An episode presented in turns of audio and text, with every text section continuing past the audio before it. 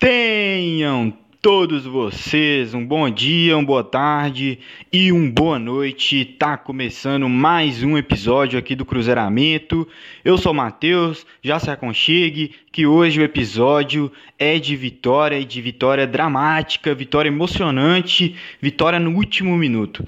Então, sem mais delongas, vamos falar dessa vitória suada, né? Mais uma vez, de forma suada, de forma assim, na base da raça mesmo, mas enfim. Vamos falar de Cruzeiro 1, Democrata 0 no Mineirão. O jogo de hoje já começou me surpreendendo, falando por mim, né, de forma pessoal, com a escalação, né? Eu não esperava que o Pessolano fosse colocar o Bidu numa linha avançada, mesmo que isso tenha acontecido no último jogo. Eu achei que era uma coisa mais relacionada à variação dentro do próprio jogo, não achei que fosse uma coisa que ele queria testar. E se escancara na real a falta que tá fazendo um jogador de beirada mais confiável, né? A gente tem ali o Bruno José, o Vitolec machucou, mas falta mesmo um cara para ter a confiança do treinador, sim. E acho que a entrada do Bidu ali na frente vai muito por esse lado. Mas começou me surpreendendo. A gente foi com aquela linha de três volantes. Aliás, eu vou colocar na tela, como eu sempre faço, começando pelo Rafael, né? O Rômulo também me surpreendeu negativamente, porque eu não queria que o Rômulo fosse titular. Além de estar voltando de Covid agora, eu acho que o Giovani tá pedindo passagem demais. Fez uma boa partida contra a Caldense. Maicon e o Oliveira na zaga fazendo sua estreia. Também não achei tão legal assim, porque eu acho que um cara que acabou de chegar, chegou essa semana literalmente na toca, é, já entra titular. E o Paulo, que fez uma boa Copa São Paulo, não, né? Eu acho que o momento de jogar os garotos é nesse momento. Mas enfim, optou pelo Oliveira. E na lateral esquerda, o Rafael Santos, né? Já que o Bidu estava deslocado lá para frente. O Adriano como primeiro volante, muito pelo Democrata é, ser um time muito fechado, que não impõe nenhuma pressão. Eu acho que um jogador de menos pegada e mais passe, né, como primeiro volante. O Machado como segundo e o Pedro Castro, né, os dois tendo que fazer o papel do meia, assim, na teoria, né, já que não tinham de ofício os dois volantes, mas que atuam muito à frente, pisando na área. Essa era a estratégia, pelo menos, né. E na frente o Vagninho com o Bidu, né, os dois nas pontas. O Vagninho na, na na ponta que ele rendeu menos até o momento, né? Que é na ponta direita, para o Bidu jogar na esquerda e o Edu na frente. O resultado foi um primeiro tempo muito lento do, do, da parte do Cruzeiro, eu senti. O time até estava tentando trocar passes de um lado para o outro, mas sem velocidade, e isso facilitou muito a vida do Democrata. O Cruzeiro só foi apertar mesmo o jogo no final do primeiro tempo, começou a chegar mais à frente, finalizar, mas antes estava um jogo assim muito morno e muito lento, né? E isso favorece o time que vem para o antijogo ou para a famosa retranca, mas a retranca é diferente de antijogo, é bom a gente separar isso.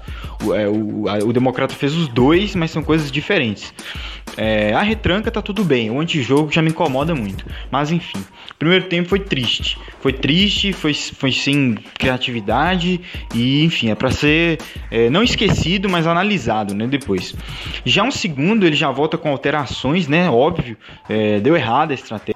O time não respondeu legal a mudança de ali sem meia e tal, jogando com os volantes atuando mais à frente e acaba que tem que fazer essas alterações. E essas alterações sim surtem efeito positivo para o Cruzeiro.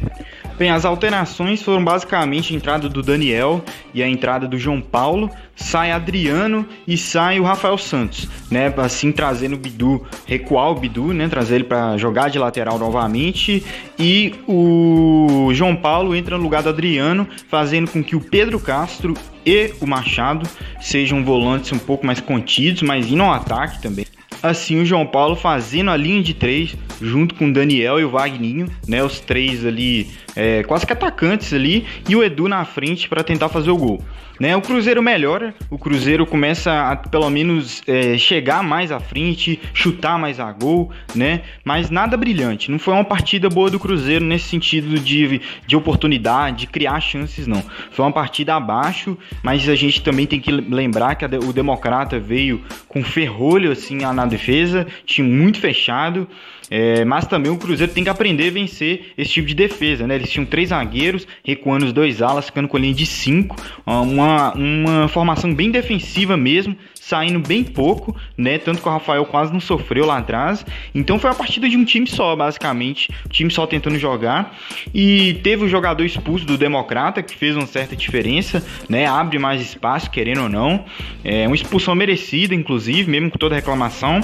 E, e o Cruzeiro depois começa a imprimir um ritmo, sente que, mesmo com o Democrata fazendo o que eu falei no início do vídeo, o antijogo caindo todo momento, jogadores fazendo cera, o time ia, tentava ter ímpeto, tentava fazer jogadas, o Machado chutando a gol desesperadamente, quase fez duas vezes, e assim, quando parecia que não ia dar nada, o Cruzeiro cruza uma bola na área com o Brock, né? A gente já tava numa formação muito ofensiva nesse momento, já tava com o Thiago e Edu enfiado na área, já tinha tirado o Pedro Castro, o Brock entrou no lugar do Oliveira. E ele faz o cruzamento de esquerda pro gol do Edu, faz, fazer um gol de centroavante, um gol de matador mesmo, né? Para representar as raízes dele ali da várzea, uma testada bonita. E faz o gol no momento de novo, parecia que não ia dar e deu. O Edu novamente decide a partida. E mais uma vez com assistência de zagueiro, tem isso. Que antes foi assistência do Maicon e hoje assistência de Eduardo Brock.